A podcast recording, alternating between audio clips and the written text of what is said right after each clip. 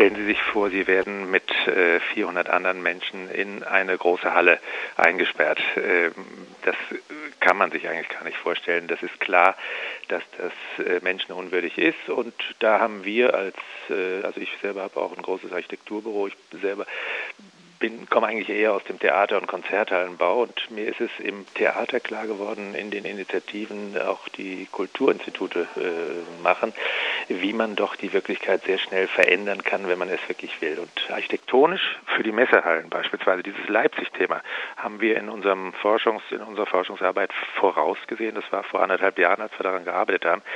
Diese Messehallen könnte man sogar zu menschenwürdigen Unterkünften ausbauen, wenn man genau das macht, was auch auf Messen stattfindet. Da werden nämlich Messestände hingestellt. Und diese Messestände könnten ganz einfache Häuser sein. Die müssen noch nicht mal für Regen geschützt werden. Nur das müsste man machen, dann wäre die Privatheit da. Das können Sie in dem Buch sehr schön sehen. Das ist irgendwie auf der Seite 72 oder sowas. Äh, da kann man tatsächlich mit ein bisschen Fantasie auch diese Räume, die ursprünglich eigentlich unbenutzbar scheinen, äh, tatsächlich auch umformen. Hm, wenn Sie jetzt sagen, Messehallen zum Beispiel Häuser aufzustellen und ähnliches, da betonen Sie ja vor allen Dingen den Aspekt der Privatsphäre, der, na klar, in Doppelstockbetten überhaupt nicht gegeben ist. Ähm, was muss denn eine menschenwürdige Architektur neben dieser Privatsphäre noch leisten? wir müssen eigentlich immer von uns ausgehen. Also erstmal gibt es nicht das Thema einer Flüchtlingsarchitektur und das Thema einer Architektur für normale Menschen. Es gibt eigentlich nur das Thema einer Architektur für eine bestimmte Menschengruppe, die sich im Moment gar nicht das Wohnen äh, leisten kann. Dazu gehören aber auch ganz andere Menschen. Dazu gehören auch Leute ohne Arbeit. Dazu gehören Menschen, die äh, Hartz-IV-Empfänger sind. Das ist äh, also diese Trennung zwischen Flüchtlingsarchitektur und einer normalen Architektur würde ich gerne versuchen zu verhindern. Was muss diese Architektur leisten? Ich glaube, wenn wir von uns ausgehen, wissen wir das. Sie haben es ja so schön schon gesagt. Das ist Individualität erfährt man im Wohnen. Da, wo ich wohne, bin ich und so äh, haben es auch die Philosophen gesagt, nicht nur was ich denke, äh, bin ich, sondern auch da, wo ich wohne, bin ich. Wie kann ich, was ist Individualität? Individualität ist, ich kann mich abschotten von den anderen, ich kann machen, was ich will ohne dass sie mich belästigen. Ich kann aber auch machen, was ich will, ohne dass ich die anderen belästige. Und diese Trennung von Privatheit und Öffentlichkeit ist ein architektonisches Thema. Und da wäre es sinnvoll, äh, weiter auch innovativ zu arbeiten. Und das hatten wir uns dann zum Thema gemacht. Wenn wir uns jetzt aber die gesetzliche oder zumindest die verwaltungstechnische Lage anschauen, dann stehen einem Asylsuchenden, einer Asylsuchenden je nach Bundesland so circa 4,5 bis 7 Quadratmeter zu. Ist denn menschenwürdiges Wohnen in der Art, wie wir es jetzt empfinden, Individualität ausleben, Privatsphäre genießen, auf die Art und Weise mit diesem begrenzten Raum überhaupt möglich und umsetzbar? In der Tat schwierig. Ich glaube, die Beispiele, die wir versucht haben, jetzt mal an diesem Prototyp mittelgroße deutsche Stadt Hannover zu entwickeln, zeigt aber, dass es da Wege gibt, die allerdings äh, von allen Beteiligten wirklich Anstrengungen erfordern, Verändern von Genehmigungspraktiken, Verändern von baurechtlichen Situationen und all solche Sachen, die wir Deutschen gerne ein bisschen festschrauben und als Bremsen benutzen, um nichts zu verändern. Äh, die Architektur selber, das wollten wir zeigen, ist in der Lage, auch auf diesen sieben Quadratmetern äh, menschenwürdige Lösungen anzubieten. Hm. Ähm, Sie haben jetzt gesagt, das Protoprojekt sozusagen fand in Hannover statt, auch eine Stadt, die jetzt nicht unbedingt von an Wohnraum protzt, würde ich mal sagen. Ähm, in vielen anderen Städten, in Berlin, auch in Leipzig mittlerweile, wird immer wieder beklagt, dass es einfach nicht genügend Wohnraum gibt, um zum Beispiel eine menschenwürdige und dezentrale Unterbringung für Asylsuchende zu initiieren.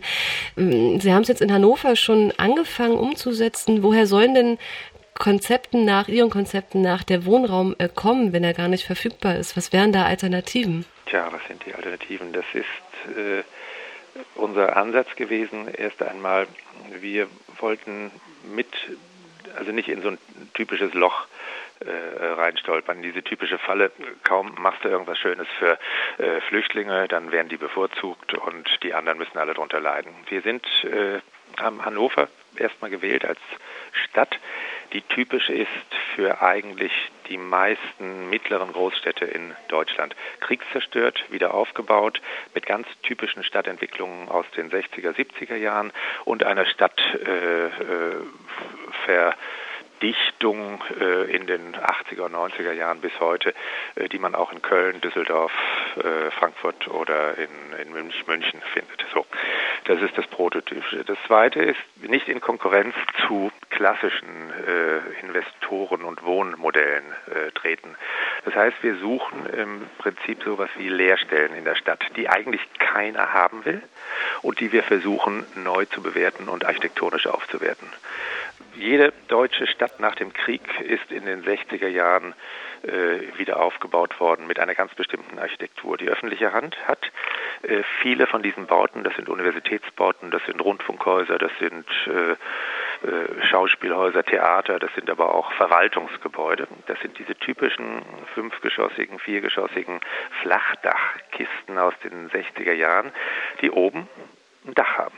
Die gehören der öffentlichen Hand und dieses Dach kann man beispielsweise mit anderen Nutzungen, mit Wohnungen aufstocken. Das haben wir mal getestet am Beispiel unserer eigenen Universität. Das wäre so ein, ein, ein Modell, das man öffentliches äh, Grund, öffentlichen Grund, öffentliches Gebäude, was ohnehin allen schon gehört, was keiner benutzt. Das Dach gehört auch keinem, indem man das einfach umnutzt äh, und ausbaut zu neuem Wohnraum über der Stadt. Vorteil von diesen ganzen öffentlichen Bauten und der Erweiterung ist, dass diese Bauten alle im Stadtzentrum liegen.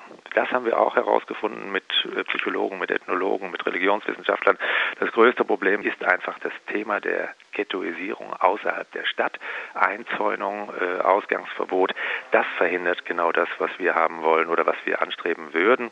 Äh, Integration, Verstetigung und Bleiben die Konzepte, die Sie haben, die klingen unheimlich einleuchtend und natürlich aus Sicht einer humanitären Perspektive auch einfach schlichtweg notwendig. Jetzt haben Sie ja das Buch herausgebracht, Refugees Welcome, Konzepte für eine menschenwürdige Architektur, auch zusammen eben mit dem Proto-Projekt in Hannover.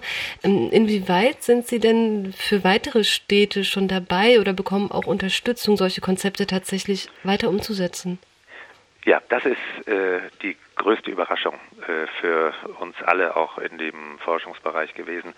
Wir haben einen enormen äh, Interessebekundung äh, feststellen können von anderen Städten aus Bremen, aus Köln, aus Dortmund, aus Bielefeld, also quer aus, aus Freiburg, quer durch die Republik gehen da jetzt plötzlich eigentlich die Ampeln auf grün und es ist, scheint irgendwie sowas wie so ein, so, ein, so, ein, so ein Damm gebrochen zu sein. Ach Mensch, das ist ja interessant, da denken Sie sich da was aus, da haben wir eigentlich gar nicht dran gedacht. Das wäre ja mal eine Sache, da müssen wir mit denen mal reden. Also ich war erstaunt und äh, froh über dieses äh, offene äh, Interesse an diesen Projekten. Es scheint also so zu sein, dass da wirklich ein, ein Bedürfnis besteht, Ideen, die Architektur, äh, Architektur Architektur bedeuten, ja, diese Ideen eben auch äh, umsetzen zu wollen. Hm. Und wenn Sie sagen, das Projekt in Hannover ähm, existiert ja meines Wissens nach auch schon so, wie es geplant war. Ähm, welche Rückmeldung haben Sie denn da von den Bewohnern am Ende, also von den Asylsuchenden selbst auch schon bekommen? Ja, also das ist nicht richtig, äh, nicht ganz richtig, was Sie sagen, das existiert noch nicht. Wir haben, nein, das ist, das ist jetzt gerade im Entstehen. Äh, wir haben eine ganz tolle Situation sozusagen äh, einfach auch äh, mal versucht auszunutzen.